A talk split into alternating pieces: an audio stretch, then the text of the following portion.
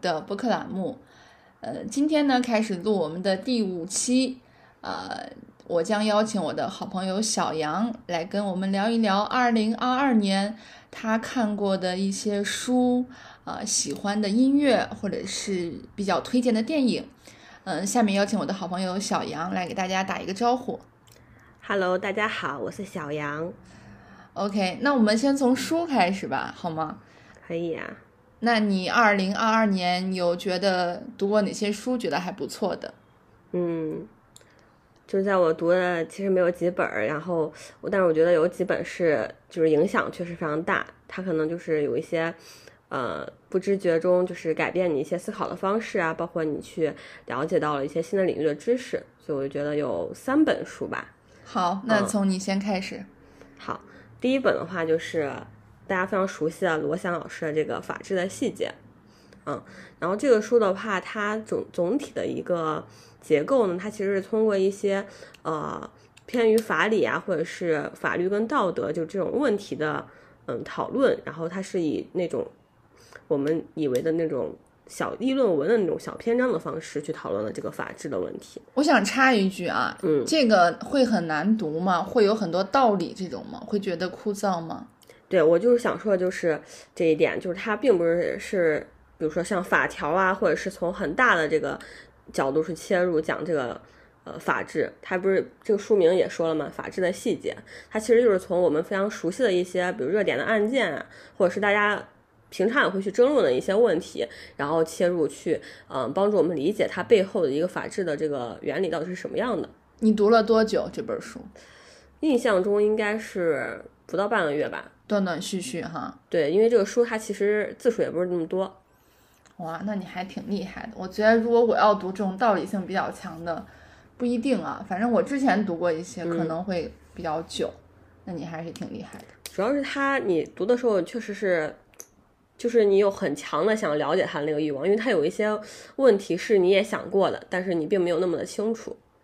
OK，、那有没有就是那种你印象特别深刻的案例，或者是呃想要跟大家分享的某几句话？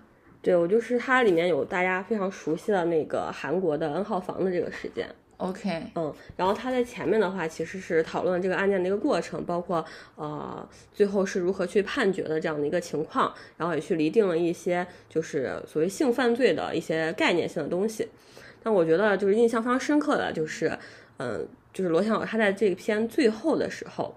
他在这个整篇的这个书里面也是基于这样一个角度，就是他确实谈的是法律，但他并没有就是谈到法治这里就终止了这个思考，就是仅仅是给你讲清楚，嗯，他的这个到底是什么样，他就停在这儿。而他会跳出来，就是去看到一些可能更深层次的东西。然后当时呢，最后的时候就是有这么一段话，就是在这里很想分享给大家。就当时也是让我读的就非常的有感触。他就说，像这样的一个案件，他说案件暴露出的最重要的问题，就是人们有没有去学会尊重他人。一个尊重别人的人，就不会把他人当做玩物；一个尊重人性的人，同样也能够尊重自己，而不会沉溺于这些败坏低级的趣味之中。嗯，对，因为尊重的话，他的这个对象其实不是限于某一个性别，而他就是把你当成一个最普通的人，他应该给你的这个东西。对。嗯，那我还想问一下，就这本书它，嗯、有没有那些切实我们能用到的。比如说，如果我有遇到一个案件，或者我遇到一个官司，我能不能看这本书之后，我就能够在法庭上雄辩天下？我觉得这个方面的功能性不是并不是很强。它它这是它不是一本就是工具性的书。我觉得它更多的是帮你去了解，就是大家所认为的这个法治、人治，它到底这个区别是什么。哦，明白。比如说，他会在这个书里面去向我们解释，我们所经常认为的这个结果的正义性是是从结果而去谈的，就说这个最后这个判决的这个结果符合不符合大家认为的所谓的公平正义。但是法律它实现追求正义的过程是过程性正义，是程序性的正义。明白。好，那这个书你还有要分享的吗？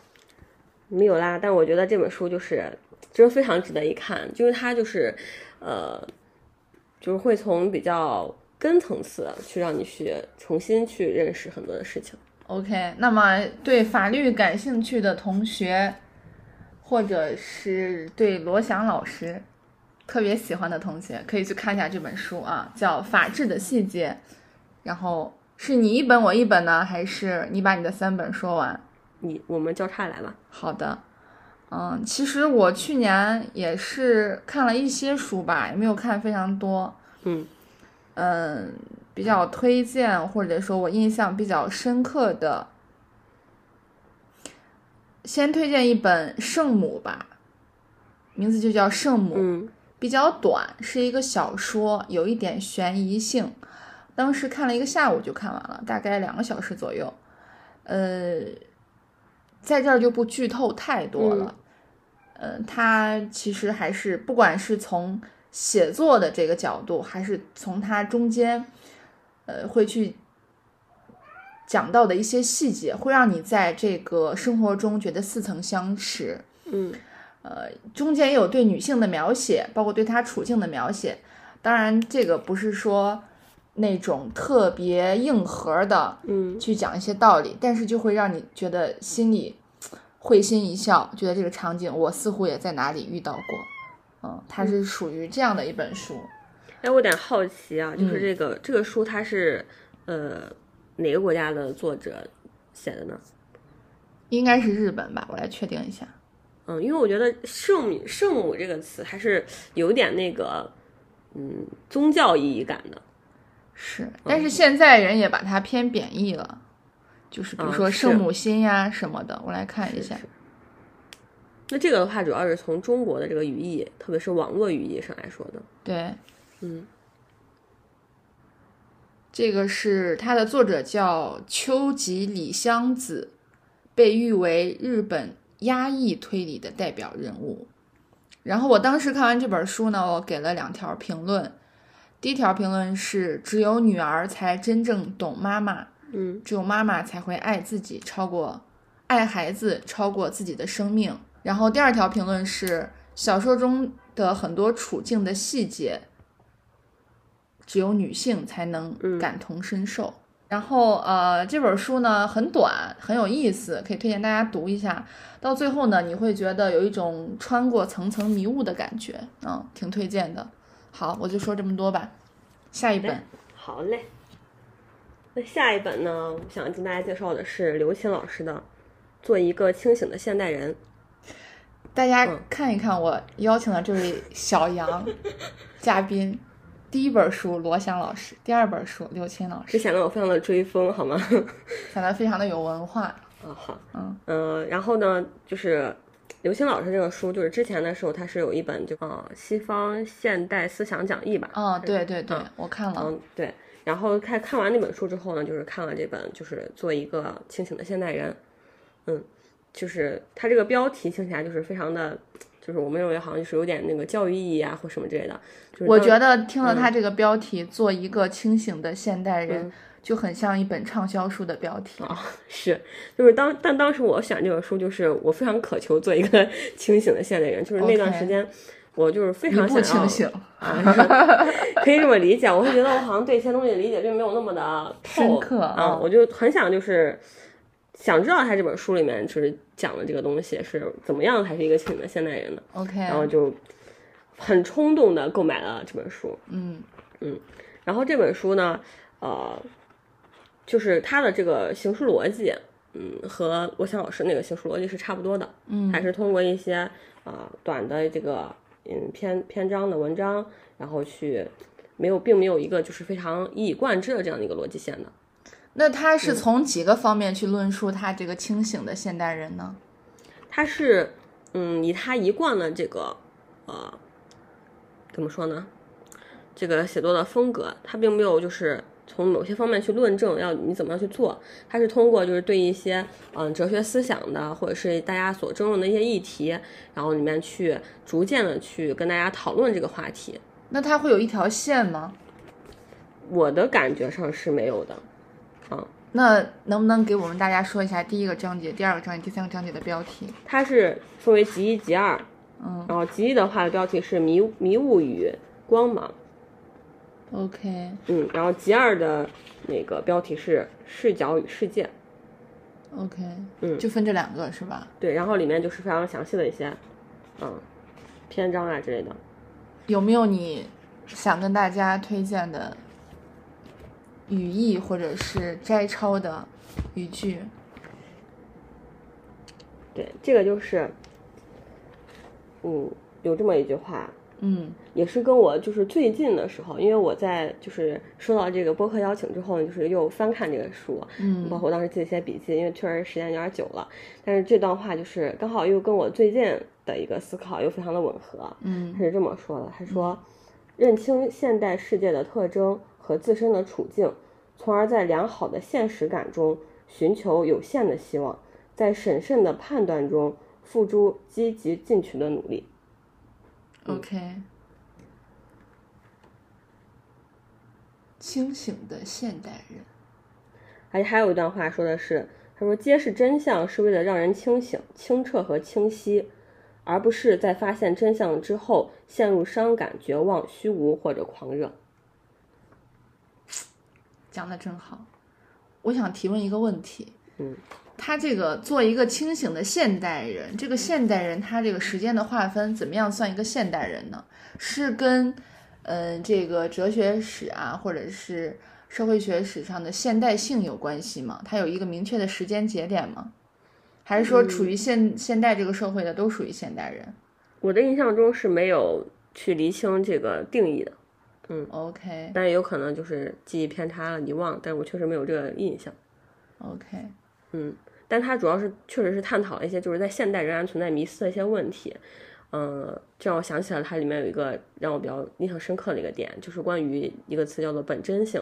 本真性它也是就是哲学上的一个专业的词，嗯嗯就是当本真性就是说我们人就忠于自己的内心嘛，其实相当于现在非常流行的一种就是自我主义，就尊重自我的感受、自我自我的想法，把这些放在呃我们去行动或认知世界的那个第一位，嗯，然后它里面就是很嗯思辨性的，就是提到说我们所谓的这个忠实于自我，就是忠实于自己的这个独特性，但是这个里面呢，就是它的标准就是完全是你个人化的，是一个个体性的。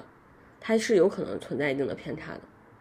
明白。嗯，OK，这就是你分享的第二本书是吧？嗯啊，那说到我这边的第二本书，跟跟第一本书呃不太一样。嗯，第一本书巨短，第二本书巨长，叫《荆棘鸟》。哦，这本书我之前也有看到过，但一直都没有去读。我很好奇它里面都讲了些什么故事呢？荆棘鸟它也是一个小说，是一个巨长的小说。这个小说一共有在微信读书上一共有一千三百二十一页，嗯它就成为了我二零二二年阅读时间最长的一本书。它的这本书呢，其实讲的是以梅吉作为主人公，从他小时候以这个人物串，从他小时候，然后慢慢的长大，变为一个母亲，然后讲他女儿，以他为核心人物串起的一个故事，发生在一些当时的特定的背景下。呃，其实还是让人印象最深刻的就是梅吉他非常旺盛的生命力有点类似于贾平凹写的那个丰乳肥臀的那个女主角的感觉，就是女性在这种苦难、动荡、不安的这种时代背景下，仍然会有非常强大和顽强的生命力支撑起的一个家族的这种感觉。然后我当时给这本书写的评论是。女人的生命力是如此让人惊叹，女性是润雨，是太阳，是大地。嗯，这是我当时写的，虽然比较长，我当时读了十二个小时二十五分钟累计啊，然后呢，读了八天左右，其实还是挺推荐大家读一读的。他这本书最开始的时候，呃，有这么一段话，给大家稍微念一下。就是为什么把这本书叫《荆棘鸟》？嗯，最开始说有一个传说，说的是有那么一只鸟，它一生只唱一次，那歌声比世上所有一切生灵的歌声都更加优美动听。从离开巢窝的那一刻起，它就在寻找着荆棘树，直到如愿以偿，才歇息下来。然后，它把自己的身体扎进最长最尖的荆刺上。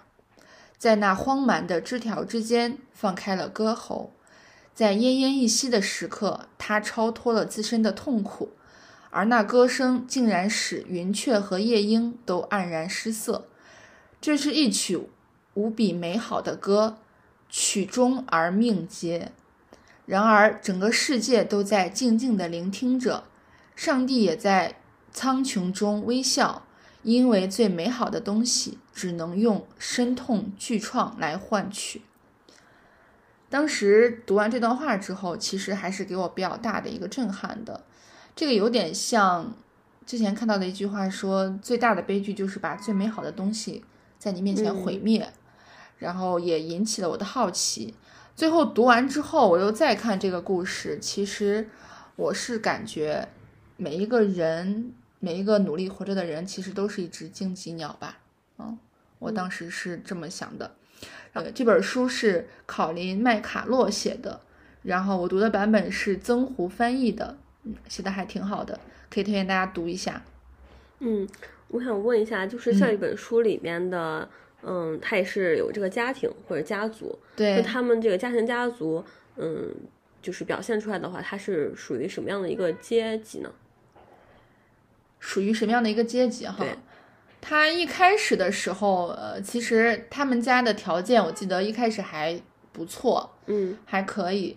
然后呢，他呃找了一个当时自己并不怎么喜欢的伴侣，嗯，然后那个伴侣呢，他的这个性格也特别不好，嗯，然后呢，也特别的人品也很低下。后来两个人离婚了，他也是。付出了很大的这个，不管是财力还是精力，还是对他身体的损耗，才跟他离婚的。当然，在跟这个伴侣之前呢，他和一个家庭教师，呃，其实也是有这种爱慕的这个感情在。但是他最后找了这个伴侣，然后跟这个伴侣离婚之后呢，其实他的财产就损失了大半嘛。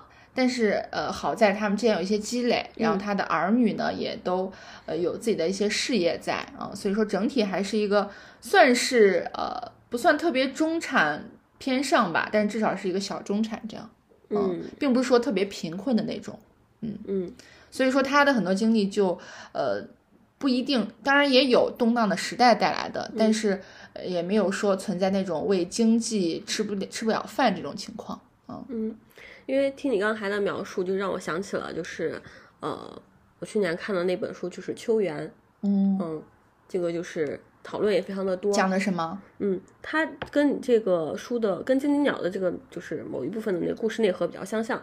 它也是讲了这个就是女性力量在这个家族整个这个严肃呃延延延续这个过程中，然后是怎么样的凸显的？因为它是一个嗯普通或者是甚至是稍微偏下的一种就是劳动劳动者的家庭，在我们就是父辈的父辈的那个年代，明白？嗯，然后他这个书。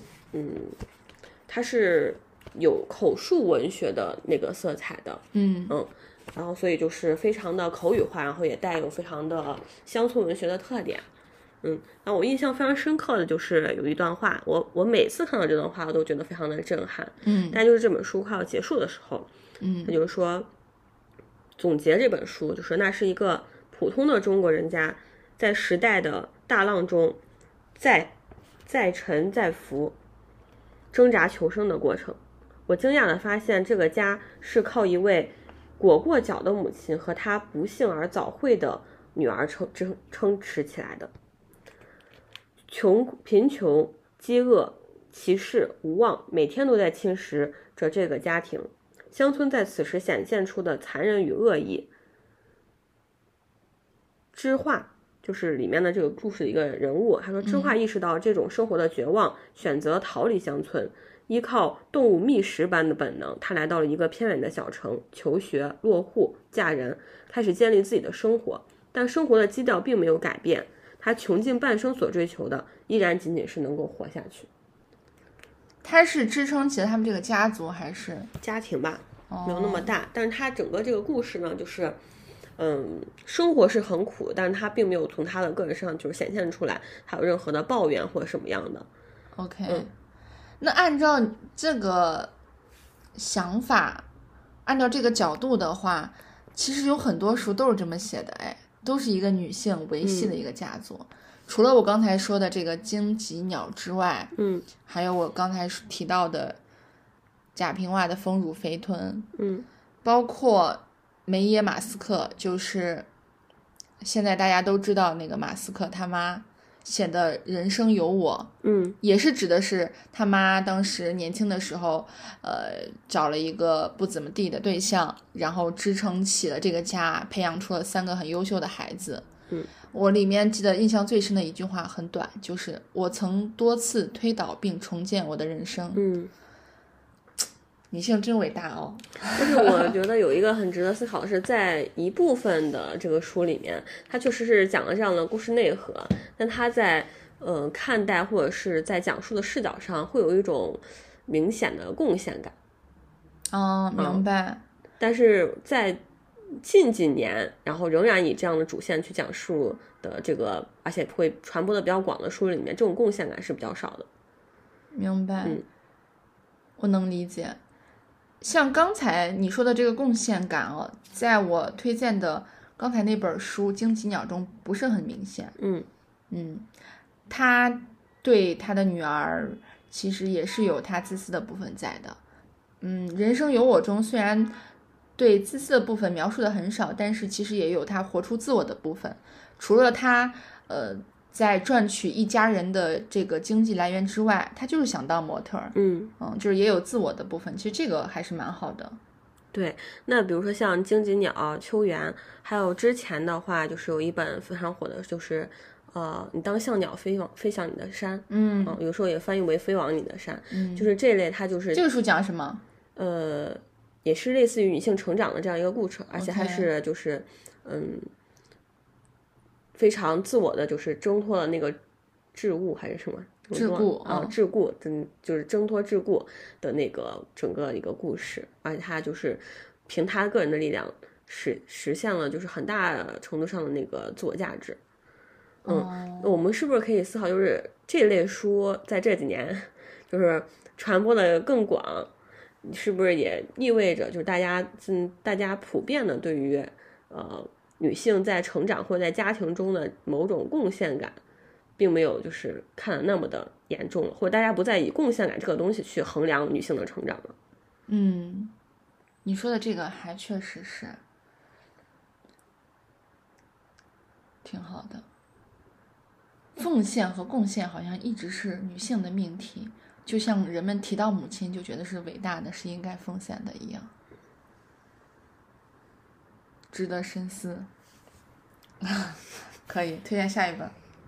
推荐，下一本，下一本的话就还是说一下就是《厌女》这本书吧。OK，嗯，然后《厌女》这本书的话，其实我是跨年跨年度的读，就是去年也一直在读，但是直到最近才读完。嗯嗯，某种意义上是因为它是学术著作，所以读起来的时候就是有的时候没有那么的轻松。明白。嗯然后这本书的话，就是大家最近非常的熟悉的上野老师的。嗯，上野千鹤子。对，然后就这个书怎么推荐呢？我我的感受就是，我当时快要读完它的那一天，然后嗯，我发一条微博，嗯，我发这个微博是什么呢？你现在要想好，你说完这个微博这个内容，大家可以从微博上搜这个内容，搜到你。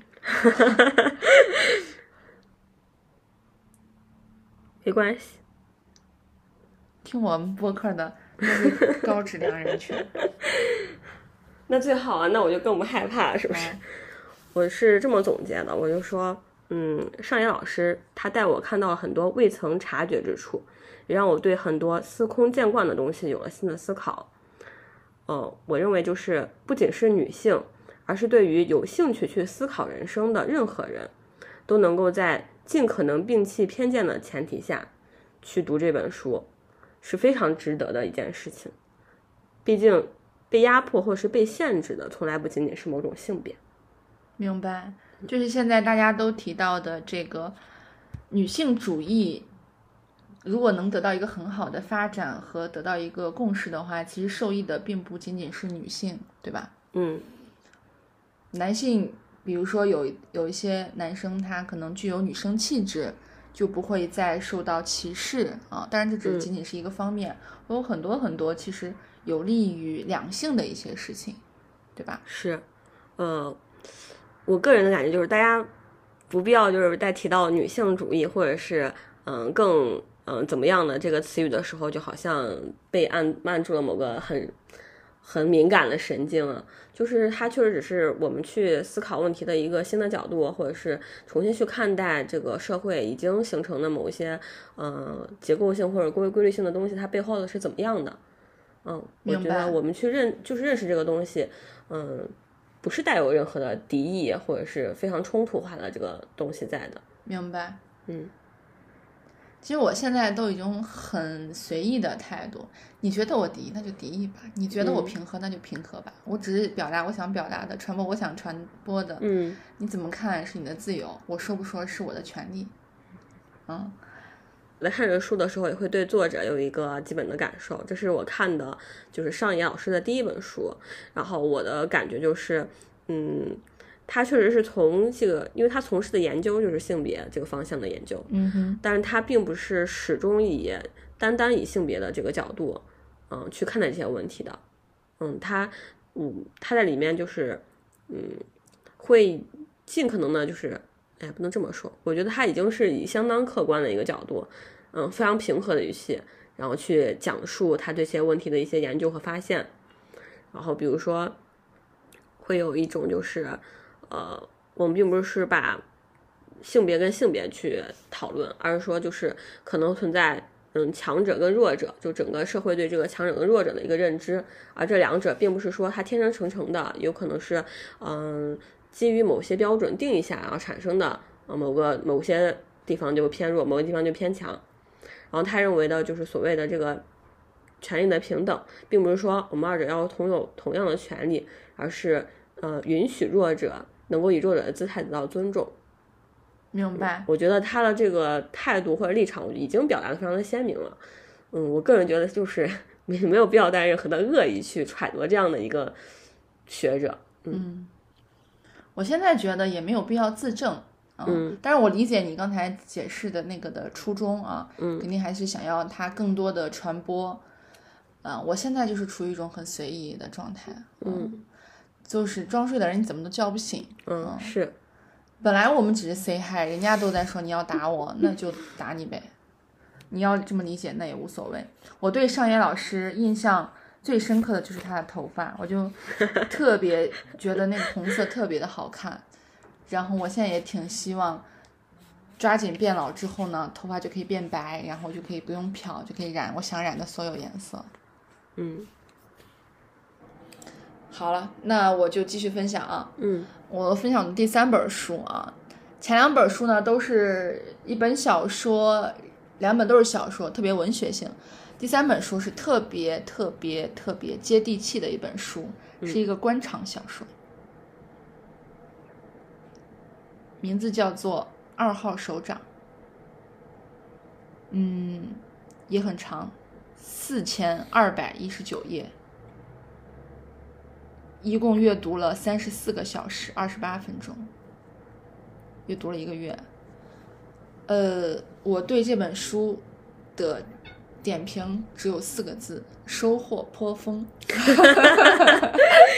嗯写的挺好的。如果有在体制或者是事业单位的朋友，蛮推荐大家读一读的。如果有这个想要进入这个环境的，嗯，也推荐大家读一读。有一些细节是我以我这个性格完全想不到的，嗯因为我之前不管是在职场中还是人际交往中，走的都是自然风格，就是不管是外向呀还是热情呀，大家评价我的乐于助人啊，都是自然而然的风格。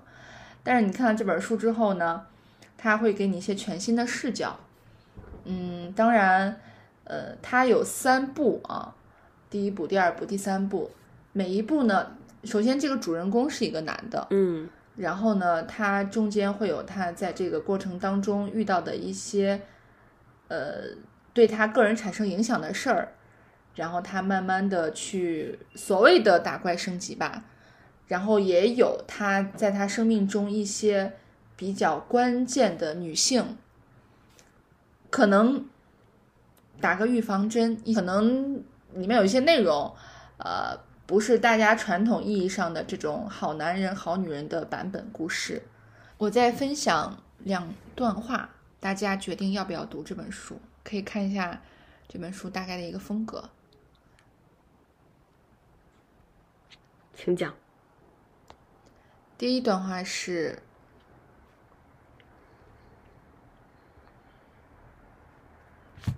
因为二号首长其实他就讲的是主人公作为秘书，啊，秘书嗯称之为二号首长啊的一些经历。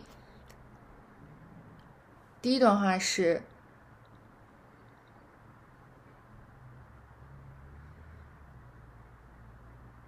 一个人的力量并不来源于他的体力，而是来自于他的思考。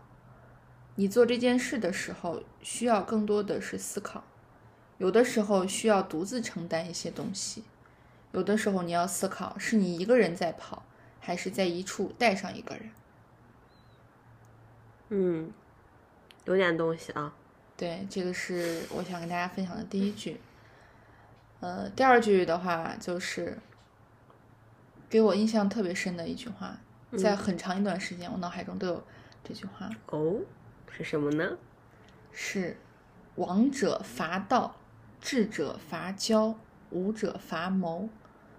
伐呢就是战争，嗯那个战单人旁这边一个戈，那个伐。嗯王者伐道，王者、智者和武者，这当然是三个层次的人，最厉害的当然是王者。王者伐道，意思就是顺应事物的客观规律。智者伐交，这个交呢，你可以理解为外交，也可以理解为平衡，或者是交换，或者是资源置换。嗯，武者伐谋，呃，就是在智者之下的一个层次，你可以理解为谋略啊。当然呢，也分阴谋和阳谋。最大家认为的，可能在官场中，呃，经常会用到阴谋，其实是在这个整个的这个你所能用到的方法中最低层次的一个。嗯，然后啊、呃这个跟大家分享一下。还有一句话，我也想跟大家分享一下：人在不同的年龄层次会有不同的感悟，你不能说他们的领悟不真实，只是在成年人看来确实有点小儿科。但如果换一种心境，你会觉得，假如你的心智完全成熟之后，还能有小儿科的感慨，那真是一种莫大的幸福。嗯，就跟大家分享这三段话吧。如果你觉得这三段话中有一点儿你觉得戳中了你。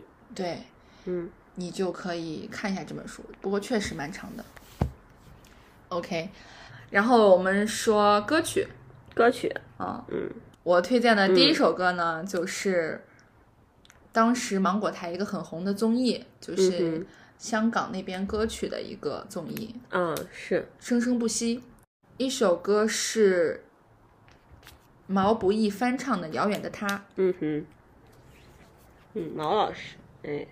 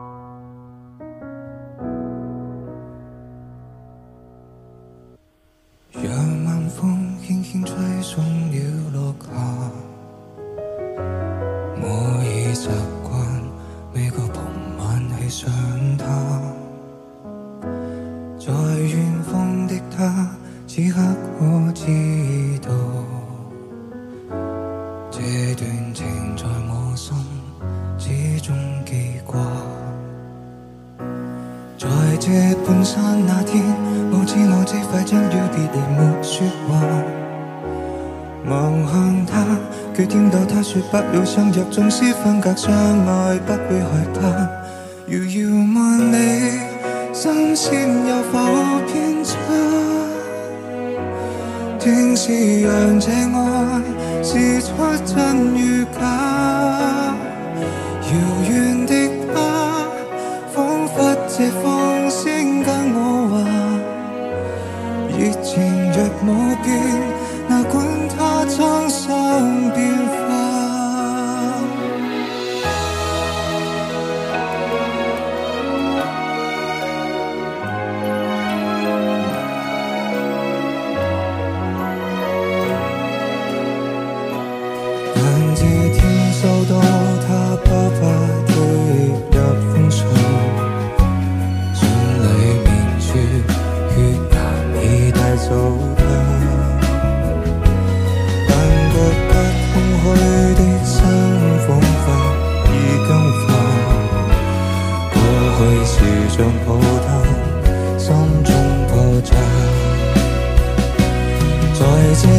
半山這天，我悲痛悲痛不已就亂說話。夜雨中，只聽到他說不要相約，縱使分隔相愛，不會害怕。OK，你可以說一下你聽了之後什麼感受？其實我這個是聽過的，嗯嗯，我很關注毛老師的動態，嗯，但是說什麼感受？首先我要承認一點啊，嗯就是粤语啊，嗯我我对粤语的就是语义上的理解啊，嗯哼好像会有点障碍。就是我更多的听那个粤语歌的时候，呃，会听它的韵律，但可能对它就是一些意思的理解，好像就没有那么直观了。明白。嗯嗯嗯，这是我自己的这个理解力的一个问题。所以我觉得听这个歌的时候，好像没有特别具象的一些场景或者是这个思想上的反应啊。我客观的说，明白。嗯因为我当时看是在那个综艺里面，嗯然后他唱的這首歌，其实粤语不是那么标准，但我觉得也无所谓。有一个很让我觉得很烦的事情，就是每次有人翻唱粤语歌，弹幕上全都说：“哎呀，不标准啊，这那的。嗯那又怎么样嘛？但是我就是觉得这歌还挺好听的，挺打动我的，嗯让我想起了一些人，嗯，好，这是我推荐的第一首歌啊。那我们是交叉着来，还是嗯先推荐完？推荐完吧。我推荐第二首歌啊。第二首歌呢，就是比较蒸汽波一點兒的一首歌。蒸汽波，呃，也是我挺喜欢的一种音乐风格，City Pop。当然我不是专业的啊，我也不知道这两者之间的关系。然后呢，特别喜欢音乐的人呢，也别来骂我。Thank you.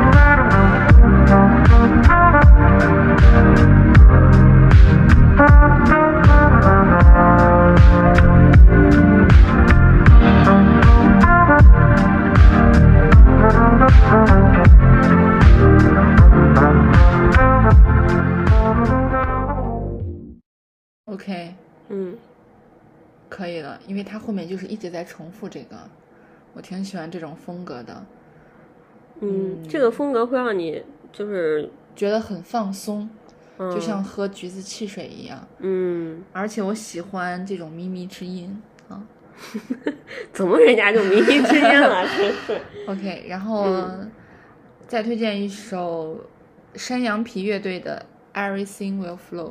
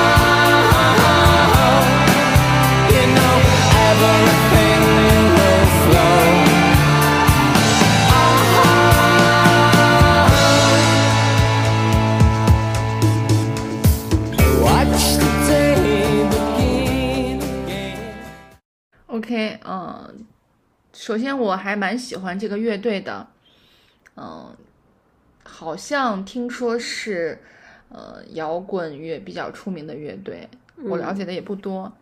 嗯，在这首歌里面，就是 Everything Will Flow，旋律特别好听，嗯前奏我非常喜欢，还有就是它这个歌词我也很喜欢，它的歌曲的名字我也很喜欢。就是我之前也跟你讲过，就是 everything will flow，就是所有的嗯都是流动的，一切都是流动的，宇宙也是流动的，它可以让你去理解在各个场域中。举个例子，有的时候你觉得有一些人跟你关系本来很好，嗯走着走着就走散了，他也没有走，但他只是流动了起来。有的人你跟他越流越近，有的人越来越远。包括呃，有一些东西，从最浅层的意义上来讲，一一个东西你丢了，他嗯。其实也没有丢，它流向了嗯。其他人。包括啊、呃你可能之前几天听了一句话，过了几天你又听到了，这就是宇宙发来的回响，嗯，流出去又流回来，嗯。嗯，这是我对它的理解，不一定对啊，但这是我个人的一个理解，我还比较喜欢听这首歌。第四首是《我想有个家》，嗯那个谁翻唱的那个，啊，我知道。潘美呃不是啊，张子宁翻唱的这个。对。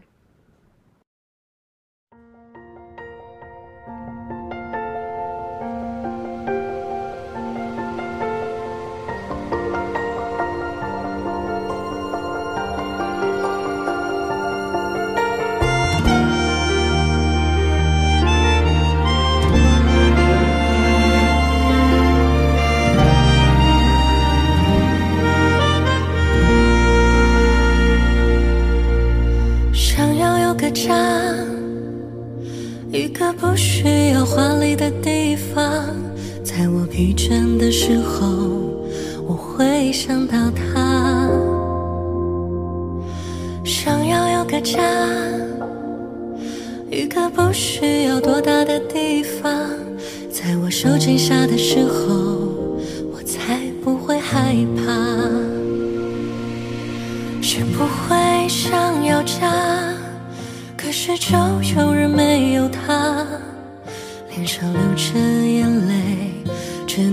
己轻轻擦。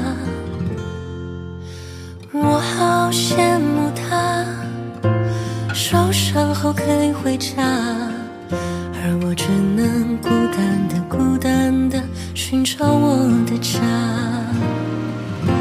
虽然我不曾有温暖的家，但是我一样渐渐的长大。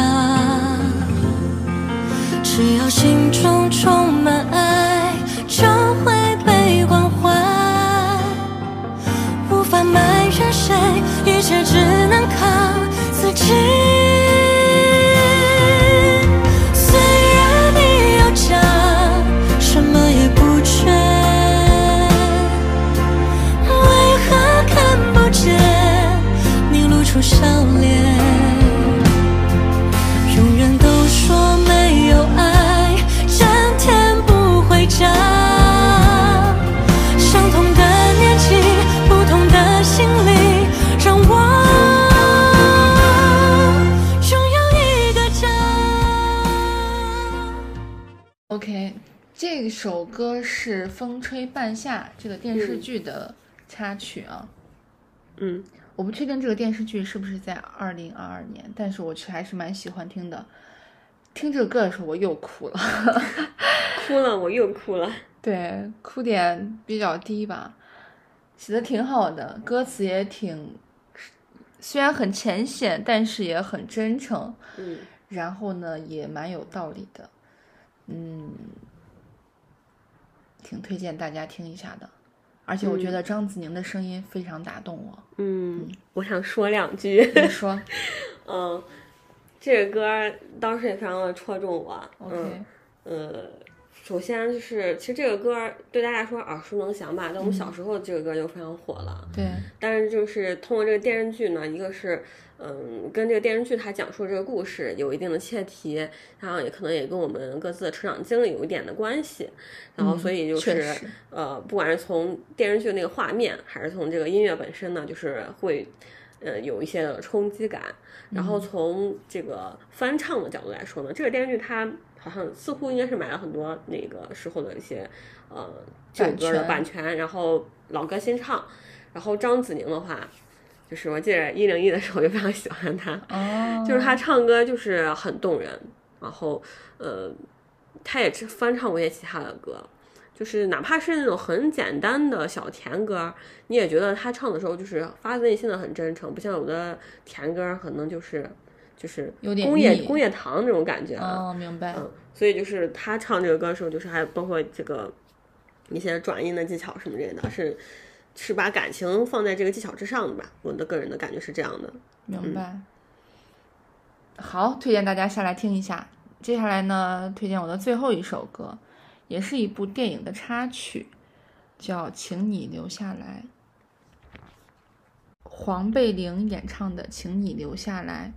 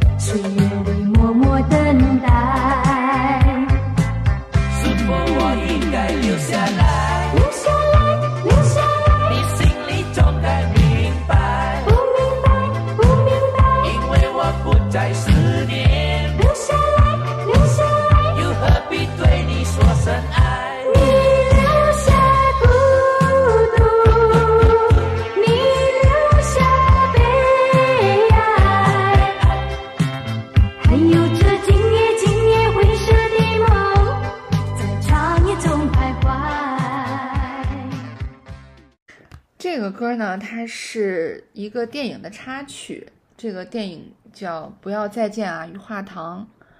这个电影我也是去电影院看的，蛮喜欢的。然后我觉得这首歌的魅力来自于，嗯，首先这个电影待会儿我也会提到。先单纯的说这首歌，首先它是一个很欢快的语调，然后有点八十年代舞曲的感觉，但是它的歌词呢又是非常的，呃，有一点悲切，呃希望你留下来的这种情绪在的，两者的这种矛盾是我喜欢的。呃，还有就是我觉得非常上头啊！我当时循环听了一周，还是觉得很好听。呃，具体的这个电影呢，待会儿也会跟大家提到。嗯，就推荐这么多。好的 OK，到你。，OK。首先，我分享的第一个歌呢是许光汉哇哦，一个帅哥。对，我觉得就是从这个，嗯，怎么说呢？我本来是想从这个歌手这个角度去分享，因为我觉得突然一下就是你要想听那么多歌儿，挑出一个歌名，也没有没有这么思考过，然后就想到了，就是去年让我印象比较深刻的这个听在耳朵里面这个声音呢，就是许光汉。然后呢，嗯，只能说人不能会太多，长得又帅，然后这个他的声音非常有质感啊，他唱歌也是，嗯，就是你你能听出他的音色啊，不会觉得他就是混入在那些所谓的这个偶像剧，就是呃，就唱个插曲这样的一个流派里面所以歌名叫做揣摩。OK。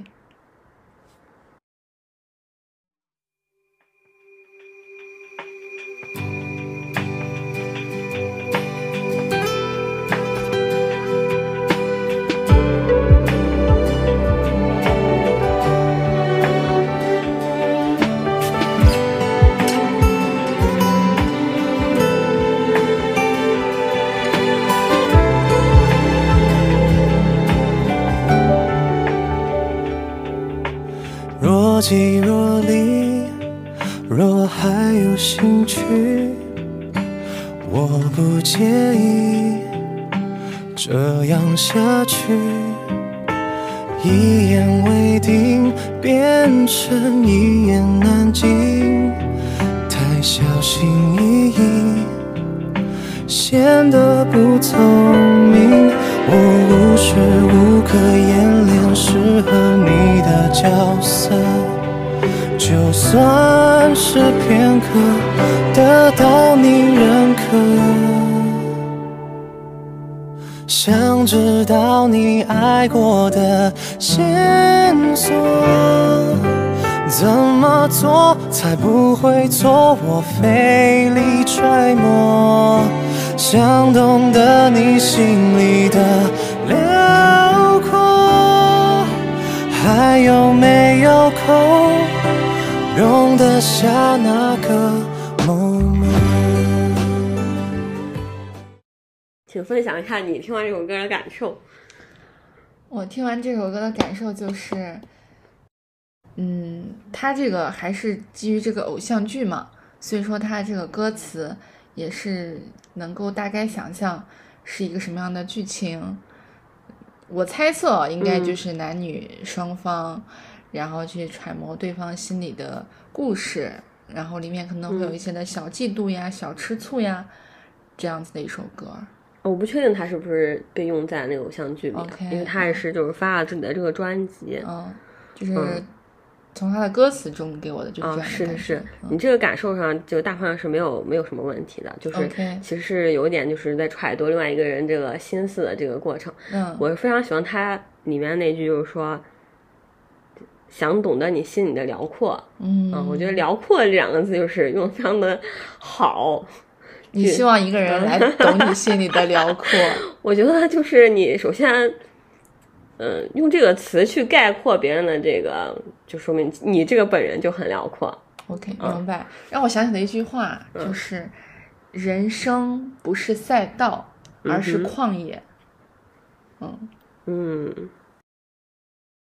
好，我分享的第二首歌呢，来自这个杜宣达，嗯，然后这个歌手又是一个我没听过的。嗯，他翻唱了一些就是大家耳熟能详的一些歌，比如说《指纹》啊，然后那个《恋人未满》，OK，嗯，然后这首歌我不确定是不是他原创的啊，应该是原唱，是先写的原唱。嗯然后这首歌叫《雨》，嗯，我们一起来听一下。风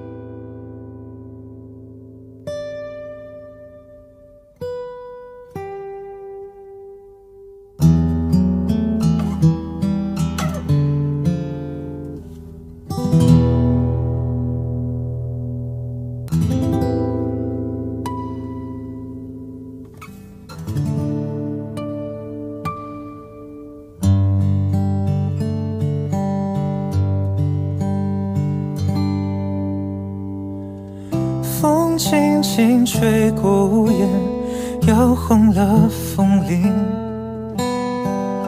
樱花随意散落一地，我屏住呼吸，脚步轻得很小心，怕打扰到这幅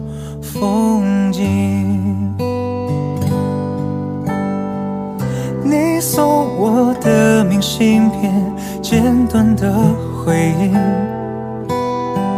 是带有甜味的消息。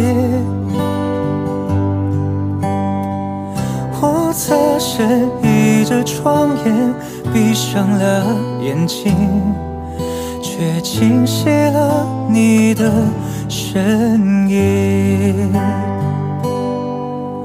雨飞过的痕迹，玻璃上的雾气，我用手指写着爱你，以为可以占据你的记忆。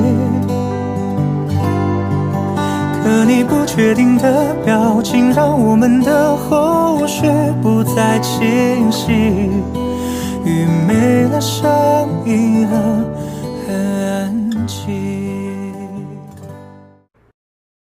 先讲一下，嗯。嗯，我觉得这个歌就是前奏就是我喜欢那种类型，就是那种，嗯。就是当当当，然后没了，然后过会儿当嗯。当当当当这种，这我喜欢的感，不知道它是什么手法，咱也不懂，但我就觉得很高级，嗯。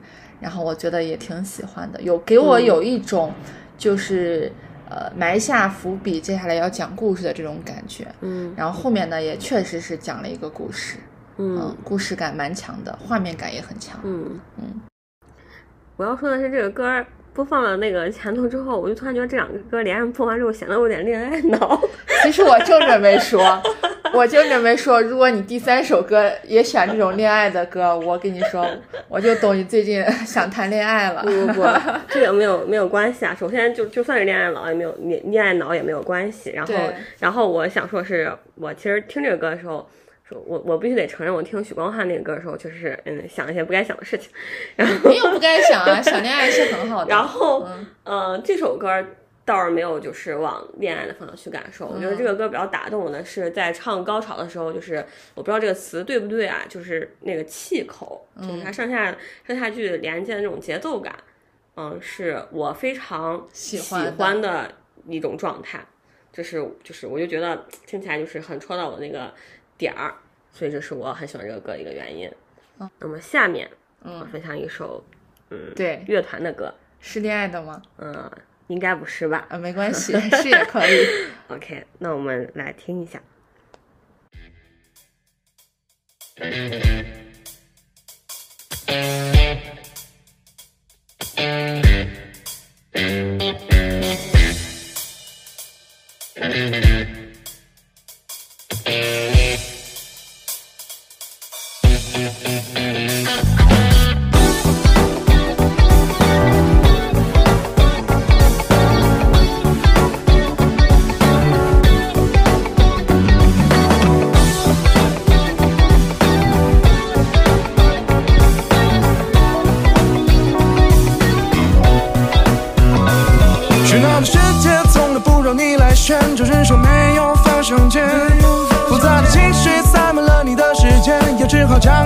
翻篇。可是你又在眼里痴痴发着呆，好像在等待谁出现。要不要和我一起唱完这首歌，然后再偷偷兜个圈？All I said is true, this is true. All I said.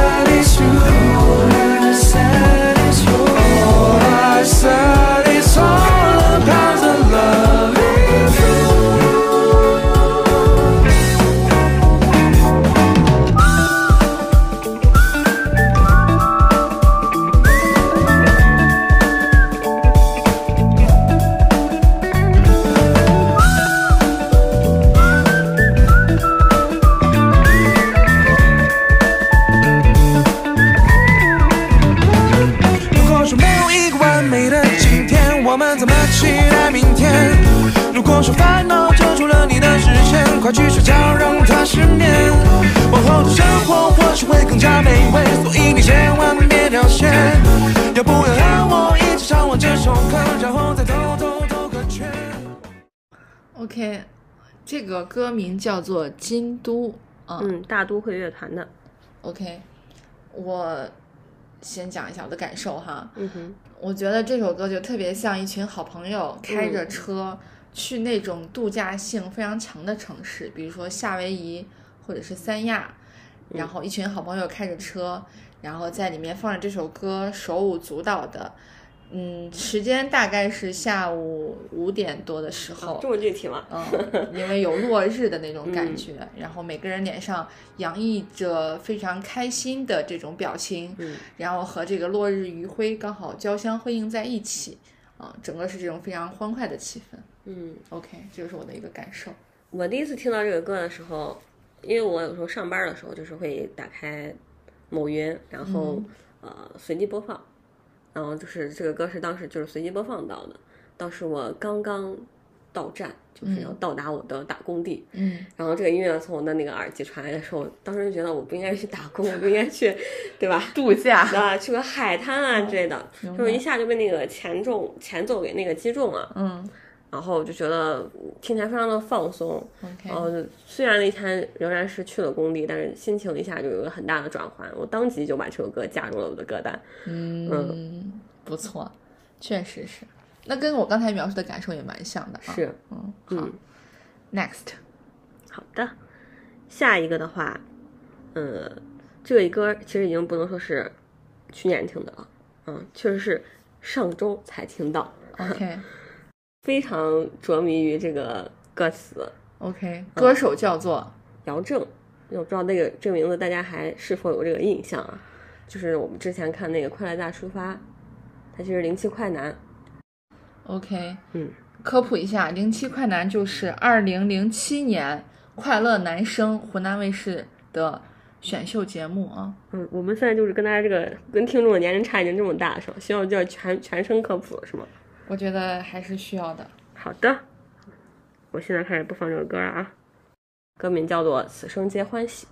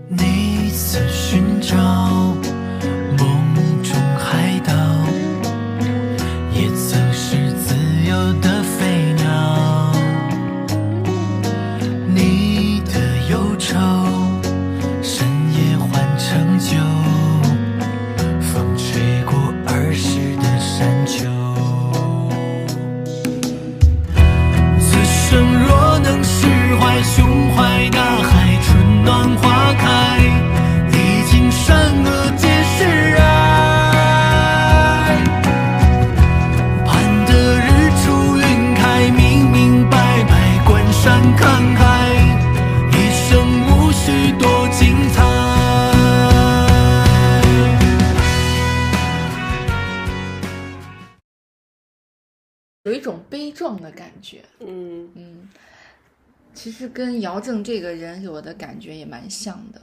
嗯其实我挺记得他的，因为他当时那首《蚂蚁蚂蚁》嗯也挺火的，而且给我留下非常深刻的印象。嗯，像他这样子性格比较外放的人，大家可能会以为他是乐观的人。嗯首先要强调的是，乐观和悲观不是说一个好性格一个坏性格，嗯，他们只是去描述，方便人们去阐述的两个形容词而已。呃，我觉得像姚正和陈楚生这两个人相比的话，一个可能偏外向，一个大家觉得偏内向。嗯，但是我觉得其实陈楚生是更定的，嗯，是他我觉得是更乐观一点的。嗯，姚正呢，他这首歌给我的感觉跟他这个人给我的感觉很像，是因为我觉得他有的时候嘻嘻哈哈、玩玩闹闹，但他心中是有他想要实现的东西。嗯，这个东西实现了没有？然后在这个路上遇到了什么？我觉得这首歌可可能可以给我们一些答案吧。嗯嗯嗯，我觉得这个歌，嗯，首先我当时听到的时候，我就觉得这个格局大了，，OK，嗯，然后就是因为这个格局大，我觉得当时觉得很开心，嗯嗯，我觉得用悲壮吧，就是可能还没有这么严重，但是多少是，嗯，能反映出至少会有一段时间的状态是比较愤懑的，嗯嗯，就是大家流行的古诗里面所说的那个怀才不遇的那种状态吧。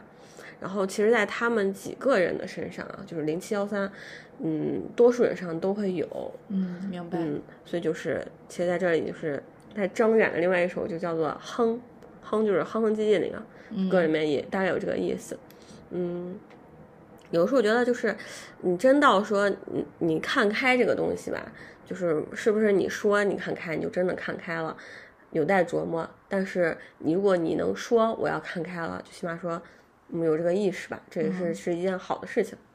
嗯，一个好的开始。是，OK，我再补充一句啊，嗯哼，嗯，不知道零七幺三的兄弟们能不能听到这个播客？我觉得不管遇到了什么，一定你们一定要坚持下去。我觉得你们想实现的，最终一定会实现。OK，我也插一句，哦，你插，你都作为追了他们两档综艺从头到尾一集不落追完的人，其实我觉得他们，嗯，我不能替他们决定，他们就说，哎，你现在已经挺好了。但是我、我真的觉得已经很棒了，嗯嗯我同意。嗯。然后也也也不是说就是一定要达到某个高度，或者是再要怎么怎么样，嗯就是看他们自己，看他们想达到就达到，现在那个也可以，嗯嗯，自己舒服开心就可以。嗯，对对对。嗯嗯，OK 好。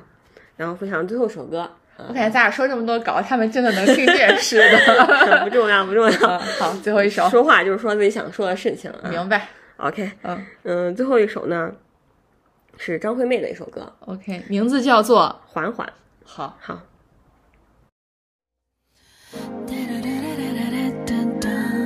怀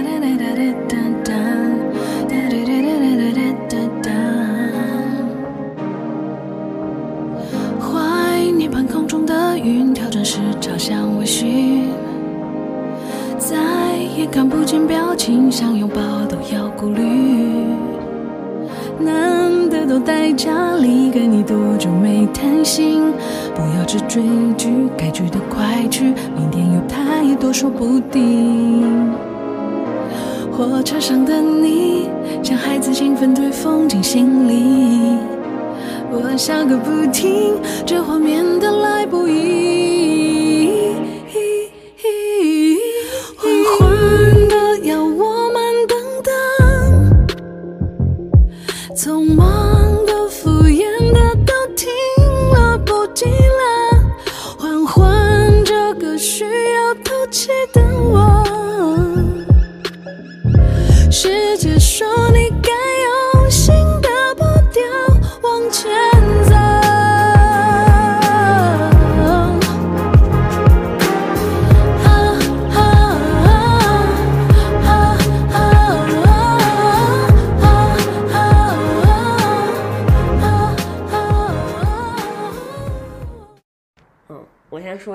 我听这个歌的这个场景啊，行，就是在春节即将放假的那前一个星期的工位上，然后 为什么你听歌这个场景总是跟工作有关？因为大部分都是在这个通勤啊，或者是，这个间明白隙，，明白。然后呢，有的时候工作也会听歌，是嗯可能比如说午后太困了之类的，嗯嗯，会听一下。对，然后当时就听了听到了这首歌，然后呢，就是当时内心就是我已经缓不了了，赶紧给我放假吧，嗯 大概是这样的。然后这个 歌名叫《缓缓 》。对，但它这个节奏非常的轻快，嗯而且当时呃大背景下是就是咱们刚刚经历了那个疫情放开期的第一个比较紧张的时期，嗯然后在那之后就是已经平静下来，然后大家也开始逐渐恢复到一个，呃，对吧？就是比较轻松的，或者是大家都出去玩儿了啊之类的这样一个生活状态。嗯然后就觉得这个这个歌听了就是当时非常的舒适，然后我觉得很非常的轻松。嗯嗯好，我说一下我的啊。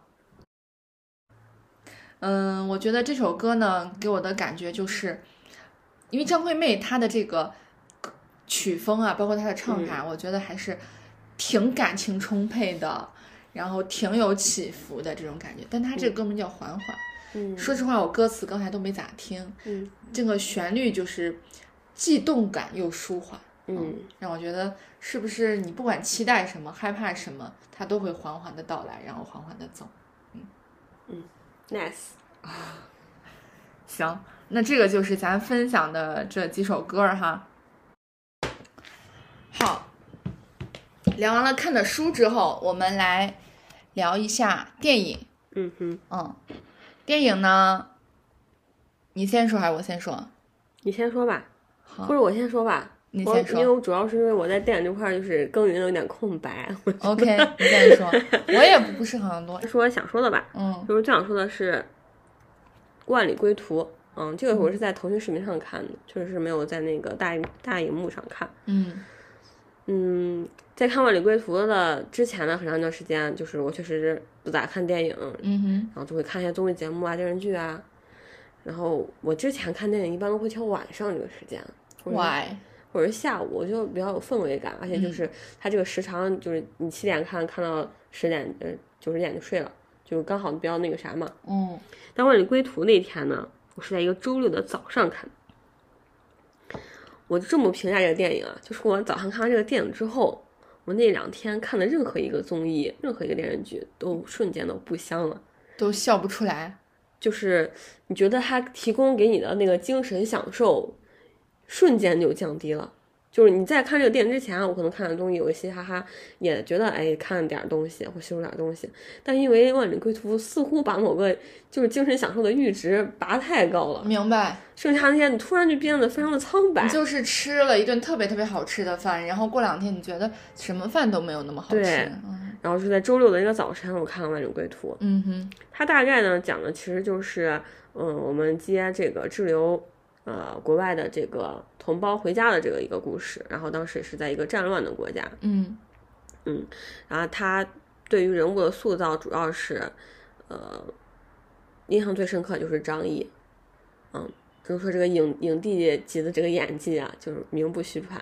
因为中间我印象非常深刻的是，呃，那个场景是他在跟，嗯，呃，对方的就是地方势力的那个头目，嗯，对峙的这样一个过程，就是他们，呃。想要通关，就从这边出去，离开这个危险的地方。嗯然后，但是对方就是故意的，就是说，那你们就中国人可以走，但他们的这个队伍里面是领养了一个当地的小女孩那个小女孩儿就是是是确实是外国人，但是她已经就是没有父母了，然后也是嗯正就是被中国人这样领养，但对方就是要求把这个小女孩留下，他认为就是她不是中国人，你们整中国人离开这个地方，然后他为了就是能够获得这个让这个女孩也跟着呃中国母亲离开这样的这样一个机会，然后嗯他们就是对方同步就邀请他玩一个游戏，就是大家非常熟悉的那个，就是那个手枪转子弹那个，就对自己开嘛，开了一枪。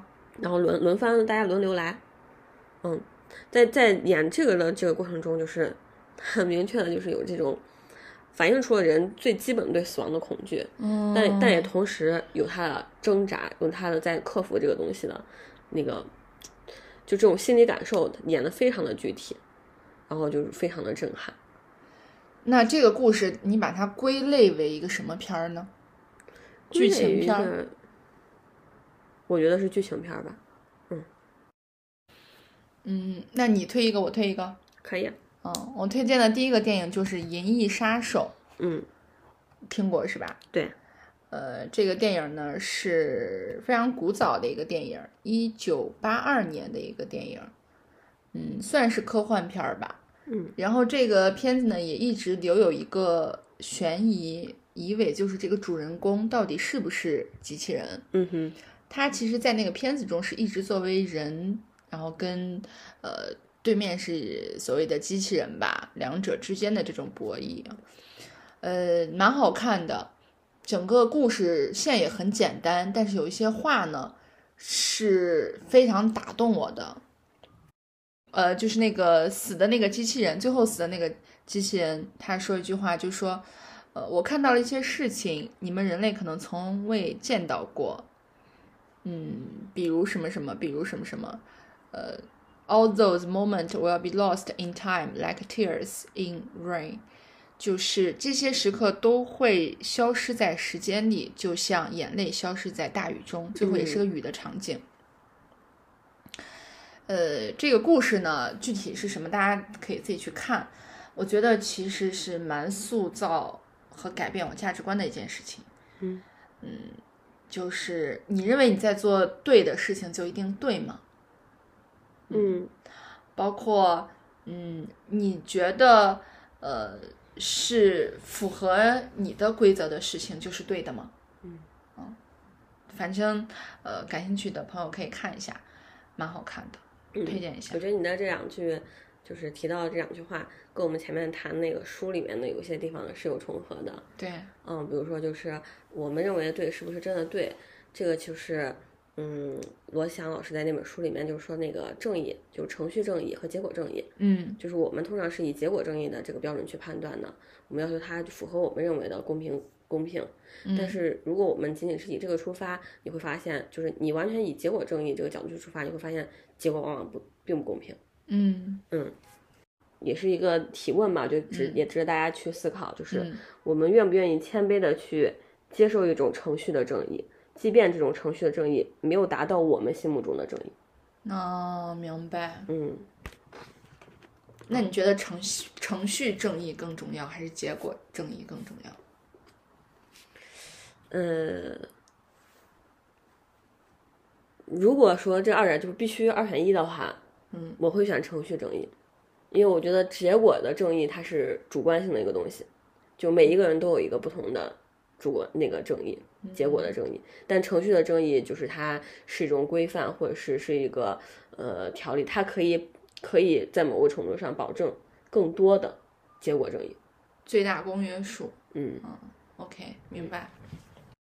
我想聊的第二部电影是《燃烧》，嗯，这个就是一个韩国电影嘛，嗯有某韩国男演员，他现在因为吸毒已经进去了。嗯，当时看的时候呢，其实我的印象特别的深刻，《燃烧》可以说是在我看了这个杨德昌的《一一》之后，嗯第二部让我看完之后很长时间还会时不时的想到的一部电影。嗯，呃，这部电影讲的故事呢，就是两个人，两个一个男主一个女主嘛，嗯呃，他们可能生活的阶层不是说中产呀，更不是呃所谓的比较呃经济富裕的阶层。然后呢，他们两个应该算是在一起了，也互相喜欢。我理解的哈，嗯，然后后来又遇到了一个稍微高阶层一点的男士，也喜欢这个女主，然后女主后来跟这个后面这个在一起了。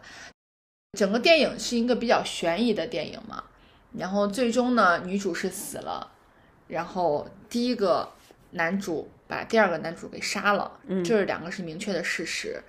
但是呃，因为电影中给了一些这个线索，似乎是第二个男主他就会时时常去杀死一些年轻的女性啊，就是这种呃，可能经济条件不是那么好，嗯然后跟他们在一起，因为中间有很多线索啊。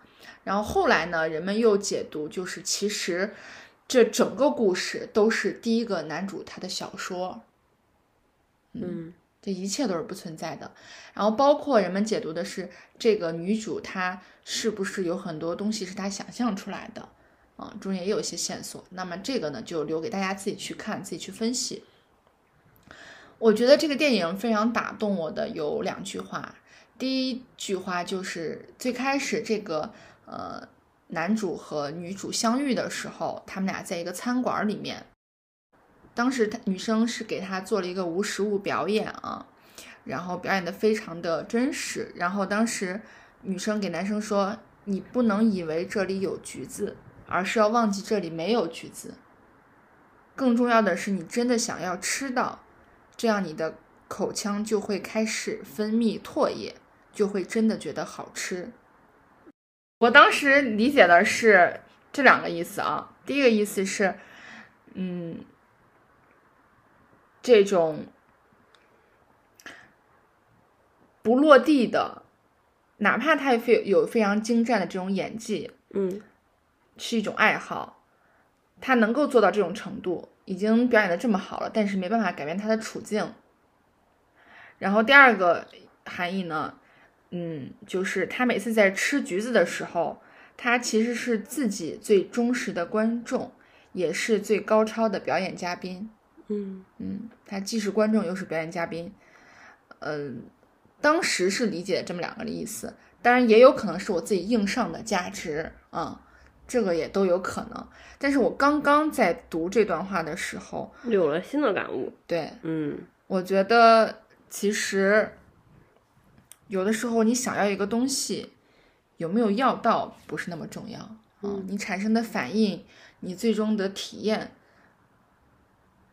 这个东西比你是否真正得到这个东西更重要。嗯嗯，你的这句话让我想起了很早之前呢我遇到的一个课题。嗯然后我当时并没有就是对课题产生我刚刚在听这句话的时候产生的一个新的理解。嗯比方说这个课题，这个课题是我们嗯本科的时候就是做一个基础写作课的时候，嗯然后的一个写作题目啊，嗯听起来有点绕口，叫做记忆中的真实比真实更真实。哦，嗯，当时是对上课时候我就提到这个概念，然后甚至作为了当时期末考试的一个题目。嗯，当时的理解是说，嗯、我们记忆中的这个东西可能就是在生活中你无法复刻，也不能存在。对，嗯，那我觉得跟你刚刚提的那个就是有某一点好像是似乎是相通的。嗯，明白。嗯，记忆中的真实比真实更重要。比真实的真实更真实。记忆中的真实比真实的真实更真实。对，有点意思。人的记忆也是会被篡改的，是，嗯，会朝着有利于自己的方向，或者是有害于自己的方向，但是你想把它描述的那个方向嗯。去发展。嗯。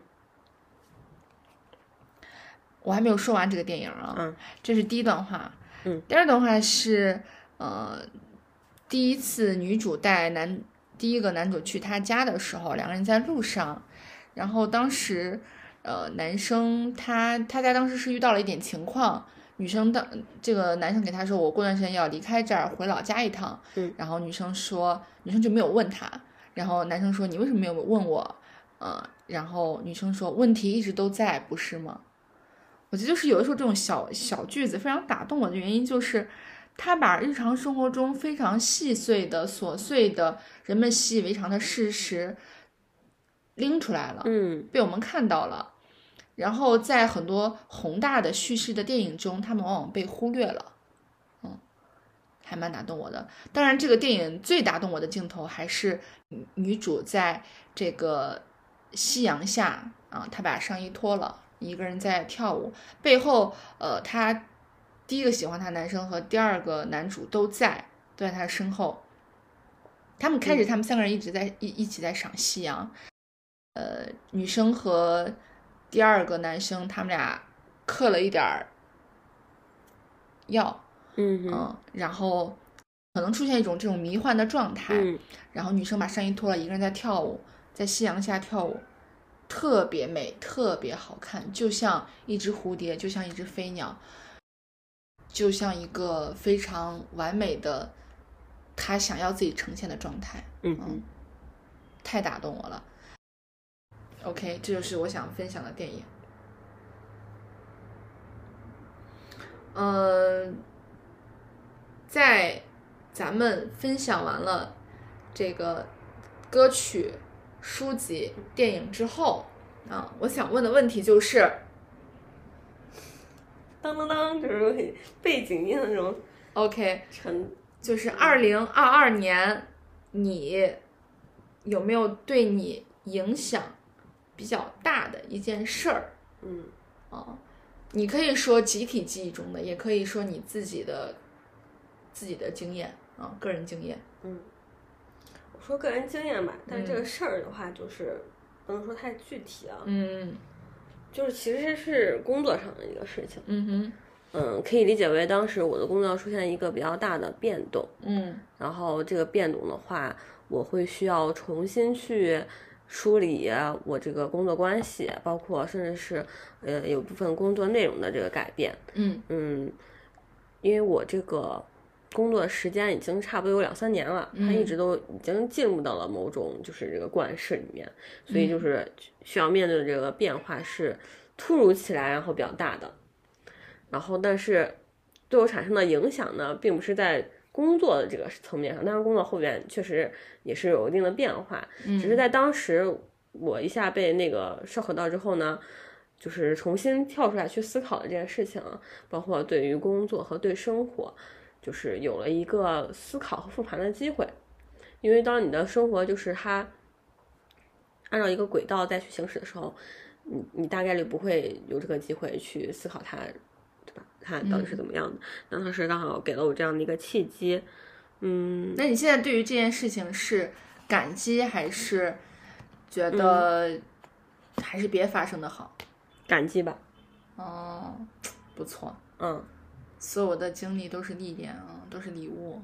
但是这个，因为这个东西它并不是从我这里产生的，所以就是似乎说感激也也也不能说特别对，就是感激自己嘛。啊是嗯啊可以这么理解，嗯嗯，我觉得比较就是当时比较大的这个感受，就是我开始就是去重新重新思考自己在生活和在工作中扮演的角色，明白。嗯，因为当时也就是从毕业之后，就是就是按这个一一路就这样走下来了。嗯你从一个学生进入到这个职场社会，包括进入到你个人的这个独立生活的时候，嗯是有一点不是那么清楚的。嗯这个不清楚是你不清楚自己应该做到什么程度，能够做到什么程度，明白。然后你就会以惯常的学生思维，就是我能做到哪儿到哪儿。但这个的话，嗯，首先是比较被动的，嗯其次是不明确的，就是你没有一个哪怕是模糊的一个标准或者是目标，明白。这样的话就是会导致你是处在被推着走的一个状态的。嗯，就是你的节奏或者是标准是大部分是由他者去掌控的，所以就是有这个机会，就是重新复盘了这这件事情，思思考了一些问题，然后梳理了一下，我觉得是很好的一次体验吧。这个结果，嗯嗯总结一下，就是在你毕业之后就从事的这份工作当中，一开始虽然有一些这种细碎的事情，嗯，呃，但是在去年呢遇到了一个比较大的变故，嗯，在这个变故发生了之后，在当下你其实是觉得比较崩溃的，是，嗯，然后也对你产生了一些挑战，但是到后面呢，慢慢的你再重新复盘，然后一切步入了正轨之后，你觉得它其实是，呃，某种程度上让你重新去理清自己，也提高了你的工作能力的一次经历，嗯，是吧？对。除了提高工作能力之外，我觉得更重要的是，心态，嗯，对你自己去看待包括工作在内的一些事情的时候，嗯你开始觉得说你要有自己的一套框架，嗯，明白，嗯不能顺着别人的框架走，对对对，你要有一个就是自己的标准，对自己有一个判断，明白，嗯，行，我觉得你这个还挺有这个参考意义的，嗯，但是刚工作的人可能不一定能理解，或者是工作一直很顺的人不一定能理解。然后呃，我说一下我的哈，嗯哼，二零二二年对我 影响比较大的一件事儿。二零二二年对我影响比较大的一件事儿就是家人生病。嗯嗯，我觉得不管什么时候家人生病这件事儿来对我来说都是影响挺大的，因为我觉得现在在我身上发生任何事情我都能接受。嗯嗯嗯，任何事情，生老病死任何事情，嗯发生在我自己身上，我都能接受。但是在家人身上，我就没办法完全的坦然的接受。嗯嗯，在这个过程当中呢，也做了一些决策，嗯然后承担了一定的责任，最终呢，这个事情还算比较圆满，嗯，目前看起来还算比较圆满。我觉得我做的已经很棒了，然后我也很想表扬我自己，嗯嗯，这就是二零二二年对我最影响最大的一件事儿。然后我还要感谢一下支持我的其他家人。最后呢，我们以这个《不完美的礼物》这本书做一个结束。这本书中呢，定义了全心投入生活的十大准则，指出要做到全心投入，我们必须培养什么和放弃什么。我们知道什么固然重要，但相比之下，我们是谁更重要。这十大准则包含以下十条，我们俩一人读一条，好吗？，OK，我先来哈。嗯培养真实感，不去理会别人怎么想；培养自我关爱，放弃完美主义；培养坚韧的心智，放弃麻木和无力感；培养感恩和快乐之心，放弃空虚感和对忧郁的恐惧；培养直觉，坚守信念，放弃对确定性的执着；培养创造力，放弃攀比；培养适时玩乐和休息的习惯，不再认为忙碌是身份的象征，也不再认为生产力能代表自我价值。培养平静安宁的心态，放弃焦虑的生活方式；培养有意义的工作习惯，不再自我怀疑，不再做到非做不可。不再装酷，不再掌控一切。OK，这个呢就是我们最后送给大家的全心投入生活的十大准则。我觉得写的还挺好的，你觉得呢？我觉得在三月投入生活还不晚。啊、对，OK，好，那我们就从三月开始全心全意生活，好吧？好，那我们今天的这个播客就先到这里哈，呃，我们期待下次再见。